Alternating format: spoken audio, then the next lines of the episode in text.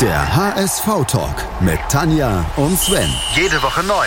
Auf meinsportpodcast.de. Der HS-Ventskalender. Mit Tanja, Sven 24 Erinnerungen und 24 Gästen. hinter 24 Türen. Moin und herzlich willkommen hier beim HS-Ventskalender. Das achte Türchen schon. Und zwar zusammen mit Nando vom Volksparkgeflüster. Moin, Nando. Moin Tanja, vielen Dank für die Einladung, ein Türchen im Adventskalender zu präsentieren. Äh, deine HSV-Geschichte ist ja tatsächlich dein erster Stadionbesuch. Erzähl mal. Ja, das war am, oh Gott, 1990, Samstag, 8. September. Da war ich äh, noch nicht ganz so alt, also gute, gute zehn Jahre. Und ähm, in der Seele eingebrannt hat sich eben der erste Besuch im Volkspark zum Spiel gegen Gladbach. Ähm, und damals hat beim HSV eben mein Namensvetter Nando gespielt. Der kam das Jahr davor. Und ähm, dieses Spiel ist einfach, wenn ich drüber nachdenke, was war so mein HSV-Moment, dann ist es einfach als kleiner Junge zum ersten Mal in der Westkurve zu stehen und wirklich live äh, deinen Herzensverein zu sehen. Welches Spiel hast du da erwischt? Ich habe ähm, das Spiel gegen Gladbach erwischt. Das war der fünfte Spieltag in der Saison. Und es kam halt aus heiterem Himmel, so gut ich mich erinnern kann. Ich habe damit nicht gerechnet. Wir haben gegen Gladbach 3-0 gewonnen und äh, für so einen kleinen Jungen, der da äh, in der Westkurve steht, war das natürlich ein, ein Massenauflauf, den er noch nie gesehen hat. Und es waren nur 16.000 Zuschauer. Und ähm, boah, Markus Merck als Schiedsrichter, den kennen ja die meisten auch nicht mehr von den jungen Leuten, die heute irgendwie zuhören, es sei denn, er ist irgendwie Sky-Experte. Und auch die Spieler, die damals auf dem Platz standen, ne, das sind alles Namen, puh, aber für mich immer noch so, so unglaublich präsent. Die, die Bayersdorfer hat gespielt, hat es 1-0 gemacht. Und was mir aber wirklich bei diesem Spiel so im Gedächtnis geblieben ist, neben dem Moment, wo man die Treppe hochgeht im alten Volkspark und oben auf der Westkurve am, am Eingang an den Treppen Block E steht, dieses Runterschauen auf, auf diese Menschenmasse, die, die ja heutzutage würde man sagen, 16.000 ist nix, aber das runterzuschauen als kleiner Junge, meinem Stiefvater bin ich da hingegangen. Da war ich so weg und sich da irgendwo ein Plätzchen zu suchen und zu schauen, wie man überhaupt über den Zaun gucken kann, das war nicht ganz so einfach mit der Laufbahn. Und ähm, dann hat Nando das 2-0 direkt vor der Halbzeit gemacht. Und das äh, konnte ich halt nicht so richtig sehen, außer dass er ein Tor geschossen hat und das angezeigt wurde. Und da sind so viele Emotionen eingebrochen mit dem Torjubel, wo du ein paar Reihen nach vorne gedrückt wirst, weil die ganze Westkurve aufsteht und jubelt. Ah, das ist schon, das hat sich so eingebrannt. Ich war zwar zu dem Zeitpunkt schon HSV-Fan, hatte viel Verbindung zum HSV. Aber da war es echt so, wenn ich drüber nachdenke, bin ich so froh, dass ich da mal ein Spiel live gesehen habe und danach wollte ich auch eigentlich immer nur noch ins Stadion. Um nochmal die jüngeren Zuhörer ein bisschen abzuholen. Irgendwie die Westkurve war ja im alten Volksparkstadion so das Pendant zur heutigen Nordtribüne und man ging halt auch da den Wall erstmal hoch, kletterte ein paar Meter nach oben, um dann wirklich auf diesem Wall oben zu stehen. Und es war nichts überdacht und es war auch nicht dann wirklich geschlossen, sondern nur die Seitenhaupttribünen, die waren ein bisschen überdacht. Und dann gucktest du da halt wirklich auf dieses Spielfeld mit äh, noch Laufbahn drumherum. Ich fand das immer irgendwie so, du standest da oben und dachtest nur so, ha, ich bin zu Hause. Ja, äh, absolut. Also für mich war es an, an dem Tag auch wirklich dieses, ich bin jetzt beim HSV angekommen. Ähm, ich bin halt ein Kind äh, von, von Einwanderereltern, die aus Portugal hergekommen sind. Und mein Stiefvater war nebenberuflich äh, Hausmeister und deswegen gab es eine Hausmeisterwohnung für das Gebäude, was er betreut hat. Und das war in, in kleinen Jahren, so bis zu meinem, ich glaube, neunten Lebensjahr am Roten Baum. Und ich bin auch an der Hochallee zur Grundschule gegangen. Und ich bin dann halt immer an der alten Geschäftsstelle, die war damals nicht im Volkspark im Stadion, sondern an der Roten Baumchaussee, Ecke, Ecke Hallerstraße dran vorbei. Da hing auch der Fahnenmast mit der Flagge. Da hat man auch seine Tickets übrigens gekauft noch. Äh, nix online, sondern da anstehen. Und ähm, gegenüber stand noch das alte Rotenbaumstadion. Das war neben meinem Kinderspielplatz. Heute steht da ja Hamburg 1, Ernst Young, glaube ich, die ganzen neuen modernen Sachen. Und man konnte, weil das Stadion schon ziemlich abgerockt war und nicht immer abgeschlossen, da auch mal Fußball spielen. Das haben wir dann auch mal mit den Kindern heimlich gemacht, wurden aber auch nie runtergeworfen oder so. Wir sind auf den Rasen gegangen, haben da ein bisschen gekickt, ohne richtig zu wissen, dass das eigentlich das alt, der altehrwürdige Roten Baum, der Platz von Uwe Seeler war. Und die Amateure haben dann noch gespielt. Und was ich damals durfte, war eben mit ein paar äh, Groschen Taschengeld in der Hand mir die Amateure vom HSV anzugucken. Meine Familie ist halt schon immer Fußball verrückt gewesen. NDR2-Konferenz lief immer, dazu noch die Radiokonferenz vom portugiesischen Fußball. Sportschau war Pflicht. Und auch meine Mama ist, äh, glaube ich, der liebenswerteste, kleinste Ultra, den man sich vorstellen kann.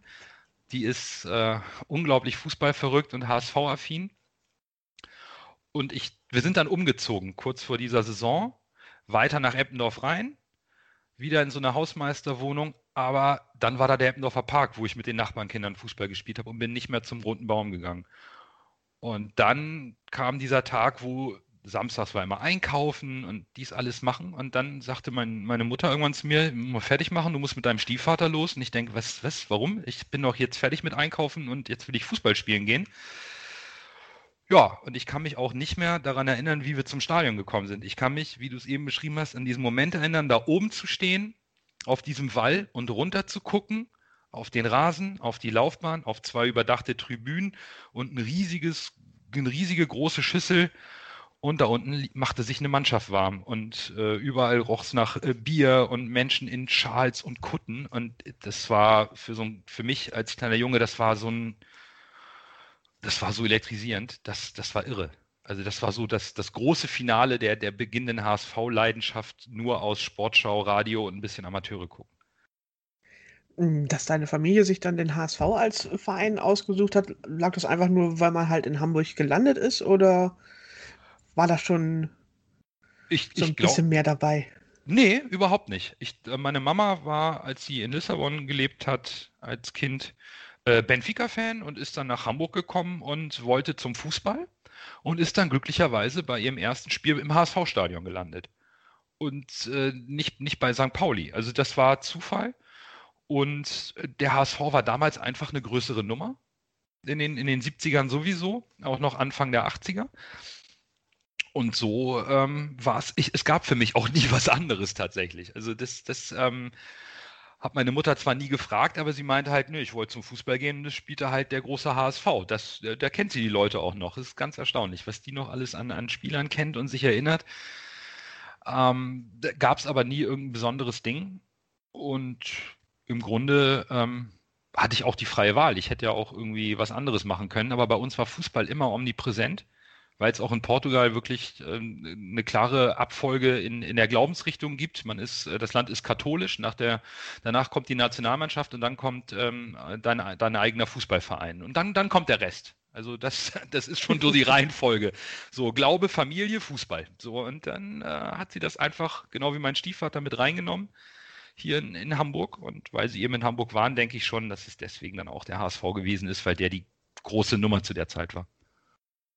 Aber was ich auch bemerkenswert finde, ist so, wie dass du dieser erste Stadionbesuch, der prägt einen ja tatsächlich im Fansein schon sehr. Und gerade wenn man so noch so ein Luther Steppke ist, Details erinnert man hinterher nicht mehr, oder?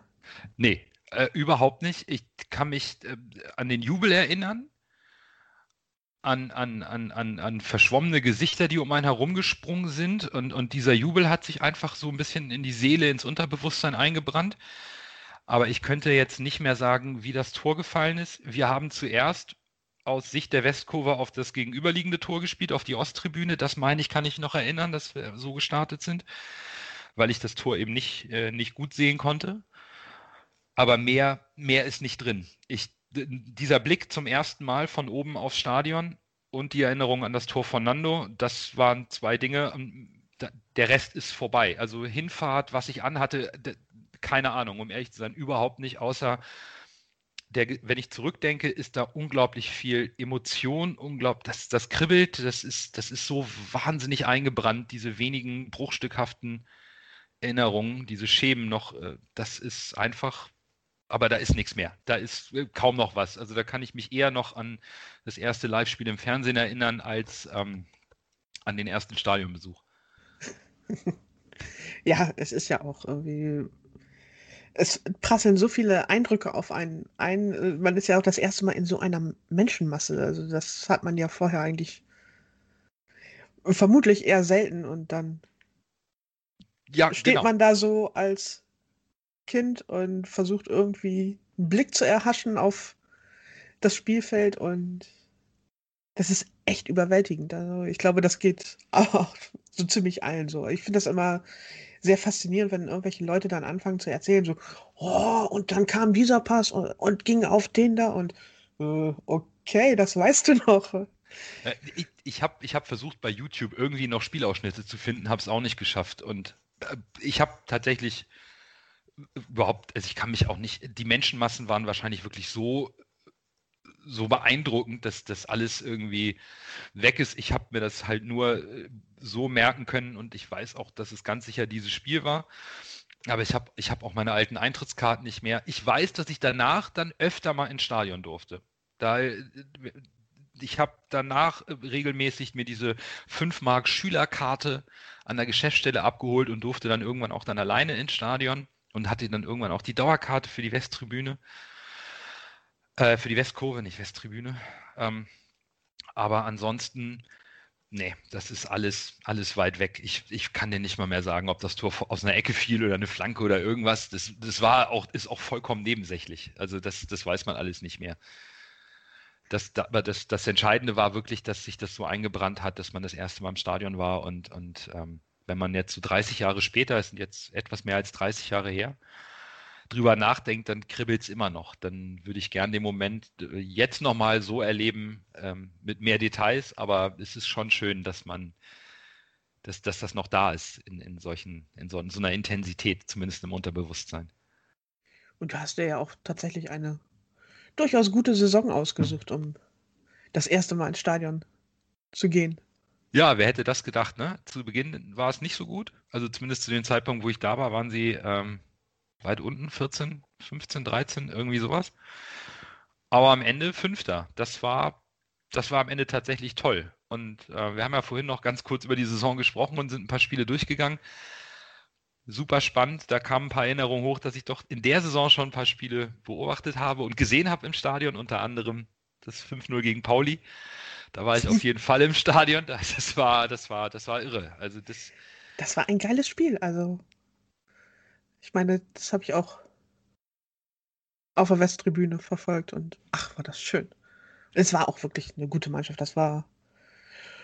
Die Eltern, Älteren unter uns werden sich erinnern, das war die eine Saison mit Thomas Doll, bevor er dann mit seiner Ablöse den HSV saniert hat. stimmt, ja. Lazio Rom für viel, viel Geld damals. Oh ja. Zweistellige Millionensumme und das Ja. war so unfassbar. Ja, das war, genau, das war eine Sensation, dass nach der Saison Thomas für einen zweistelligen D-Mark-Betrag, Millionen D-Mark-Betrag äh, weggegangen ist. Und ah, da waren auch noch so andere Helden dabei, ne? Harald Spörl, ne? der ewige Spörl, der Lumpi. ewige Lumpi. Oh, herrlich. Jan Furtok, ah, der vorne immer die Tore gemacht hat in der Saison. Das war irre. Richard Golz, unser langjähriger Keeper, war da gerade noch, der war sehr, sehr jung, als er da, ich glaube, einer seiner ersten Saisons müsste das gewesen sein, als Stammkeeper. Ja, ich denke mal so. Seine zweite oder dritte Saison als Stammkeeper, da hat er dann übernommen und blieb ja noch ein paar Jahre dabei. Aber Didi Beiersdorfer hat noch gespielt, Abwehrchef. Manny Kals, das letzte Jahr von Manny Kals beim HSV. ich habe auch noch Manny Kals eine Flanke schlagen sehen. Also nicht mehr bewusst, aber ich war zumindest im Stadion, als er es getan hat. Aber erinnern tue ich mich auch nicht mehr. Aber laut, laut äh, Online-Recherche hat Manny Kals noch ein paar Jahre, äh, ein paar Spiele gemacht in der Saison. Das war schon toll und er wurde auch in dem Spiel eingewechselt für Thomas von Hesen. Das, ähm, also da habe ich zumindest nochmal wenigstens äh, Bananenflanken Money live im Stadion gesehen, auch wenn ich jetzt nicht mal mehr wüsste, wie er aussieht und welche Nummer er hatte, das weiß ich alles nicht. Hm, Damals gab es ja noch keine festen Nummern, das ist ja auch so eine Sache. Das werden jüngere Menschen nicht nachvollziehen können. Ja, und auch keine Namen auf dem Trikot. Gab es Genau. auch nicht. Aber ich glaube, Lumpi hatte immer die zwei, oder? Gefühlt hat der immer, wenn er gespielt hat, die zwei gehabt. Das, das meine ich noch. Der kleine Lumpi auf der rechten Seite. Es wurde halt tatsächlich irgendwie nach Position sozusagen durchnummeriert. Ne? Also deswegen kennt man ja bis heute immer noch den Zehner, weil das war der zentrale Mittelfeldspieler und der hatte immer die Nummer 10, egal bei welchem Verein. Ja, ja, stimmt. Damals, damals ging es wirklich so eins, zwei, drei, vier, fünf, die sechs vor der Ab. Ah, das ist, das ist Wahnsinn. Heute sucht sich jeder irgendeine beliebige Nummer aus, ein- bis zweistellig, Name drauf, fertig. Und ähm, damals konntest du halt beim Aufwärmen schon erkennen, wenn da irgendwo die Nummer 1 bis 11 drauf war, der spielt heute auf jeden Fall. Ja. Und das, das sind alles ähm, Geschichten äh, sehr alter, vergangener Tage. Das ist schon, schon unglaublich schön. Und das ist einfach für mich ähm, auch toll, dass, dass ähm, die Entwicklung des Fußballs so, zu, so mal na, drüber nachzudenken, wie, wie das alles so nach so Fahrt aufgenommen hat irgendwann mit, mit ähm, Bossmann-Urteil, mit äh, festen Rückennummern, Namen drauf, moderne Stadien und so weiter und so fort. Und man selber hat aber tatsächlich noch in der alten Schüssel ähm, sowas mal erlebt und hat seine Leidenschaft noch so ein bisschen in den Urwurzeln ähm, des Fußballs der 70er, 80er, 90er gehabt. Das ist schon, schon irgendwie beeindruckend schön. Ja, ich meine, so junge Menschen, die können sich das ja gar nicht mehr vorstellen. Man durfte nur zweimal wechseln. Äh, es durfte, durften nur irgendwie zwei Ausländer maximal spielen und dann noch eine gewisse Anzahl von Vertragsamateuren, die, damals, die es damals noch gab und so. Es wurden Ablösen bezahlt für Spieler, deren Vertrag auslief. Ja, genau. Das Bossmann-Urteil war, ich glaube, 97 oder so. Äh, 95, 96, 95, 97, irgendwie, irgendwie diesen Dreh. Genau, und dann gab es immer Ablösesummen. Da war nichts mit taktieren, dass der Vertrag ausläuft. Äh, musstest du Ablöse bezahlen, konntest ja. nicht einfach so wechseln. Und die Rückpassregel war damals auch, ähm, zu dem Zeitpunkt, wo ich ins Stadion gegangen bin, gab es die noch nicht. Nee. Da war es noch vollkommen legitim, den Ball zurück zum Torhüter zu spielen. Der hat ihn schön in die Hand genommen, zu seinem Verteidiger gerollt, der konnte nochmal zurückspielen, konnte sie wieder in die Hand nehmen. Also Wahnsinn, was, was das damals, das war, das war taktisch ein ganz anderer Fußball. Und für mich war es äh, einfach nur geil Stadion. Und es ist auch seitdem so geblieben. Also seit diesem Tag auch heute noch mit meinen jetzt 41 Jahren, ähm, ich bin, wenn der HSV spielt und es ist ein Heimspiel und normalerweise dürfen wir ja ins Stadion, bin ich total hibbelig. Ich bin total hibbelig, ich muss rechtzeitig los, ich muss das alles noch so erleben, wie damals äh, mich das so als Kind beeindruckt hat. Äh, rechtzeitig da sein, Spieler angucken, wer steht auf dem Platz, wer hat ein Trikot an, wer macht sich warm, das, äh, ist seitdem da drin geblieben. Bloß nicht zu, und dieses zu spät kommen war halt in der, in der Westkurve auch so, wenn du zu spät kommst, hast du halt keinen guten Platz mehr. Ja. So, also mittig, dass du über, über diesen Zaun gucken kannst, weil das auch so flach gebaut war, diese Schüssel, dass du seinen mittigen Platz hast, um über diesen Zaun aufs Spielfeld zu gucken. Kamst zu spät, musstest du etwa da ganz runter, weil die Ordner dann schon gesagt haben, nee, hier und die Leute haben dir keinen Platz mehr gemacht. Oder du standst ganz oben, dann warst du aber sehr weit weg und warst nicht mittendrin in der Stimmung. Das war und schon... konntest noch weniger sehen, weil da war ja auch noch diese verdammte Laufbahn. ja, genau, genau. Und äh, da, da, das hat sich bei mir, obwohl ich jetzt einen Sitzplatz habe und eigentlich fünf Minuten vor Anpfiff mich hinsetzen kann und den nimmt mir niemand weg, hat sich das trotzdem so eingebrannt. Schön rechtzeitig treffen, rechtzeitig da sein und oh Gott, also das, ähm, das sind so Sachen, das ist einfach anders jetzt. Und es war trotz alledem damals unglaublich schön, ab dem ersten Stadionbesuch dann auch regelmäßig hinzugehen und diese Aufregung immer wieder zu spüren. Dann durfte man irgendwann mal sein erstes Bier kaufen, heimlich, ohne Eltern. Auf dem Weg von Stelling zum Stadion, die Holstendose da bei den Straßenverkäufern. Ach, das sind alles so geile Sachen. Und die begannen halt alle am 8. September 1990. Das ist schon, deswegen ist das irgendwie für immer mein HSV-Moment, unabhängig von Titeln oder tollen Spielern. Einfach mal so der Türöffner in, in die Stadionwelt für mich, für meinen Verein an dem Tag. Und wer hätte ahnen können, dass es dann so schlimm wird? Ja, ja, ja, das ähm, damals noch nicht. Ja. Auf jeden Fall eine wunderschöne Erinnerung. Vielen Dank, Nando. Danke dir. Was zum Teufel, du Bastard? Du bist tot, du kleiner Hundeficker. Und dieser kleine Hundeficker, das ist unser Werner. Ein ganz normaler Berliner Kleinstkrimineller, der dann aber im Knast das Ding seines Lebens dreht. Una Fantastica Risetta Perla Pizza. Er klaut seinem Zellengenossen ein Pizzarezept. Aber nicht irgendeins. Und mit dem eröffnet Werner dann die beste Pizzeria Berlins. Doch Werners Glück ist nur von kurzer Dauer. Denn es hagelt Probleme. Werners Pizzaparadies. Erstmals großes Kino- und Podcast-Format. Mit fetter Starbesetzung. Alina But, Kida Ramadan, Edin Hasanovic, Oliver Koritke, Ralf Richter, Ben Becker, Winfried Glatzeder, Anna Schmidt und viele mehr. Abonniert die Scheiße. Jetzt macht schon, mach! Der HSV-Talk mit Tanja und Sven. Jede Woche neu. Auf meinsportpodcast.de.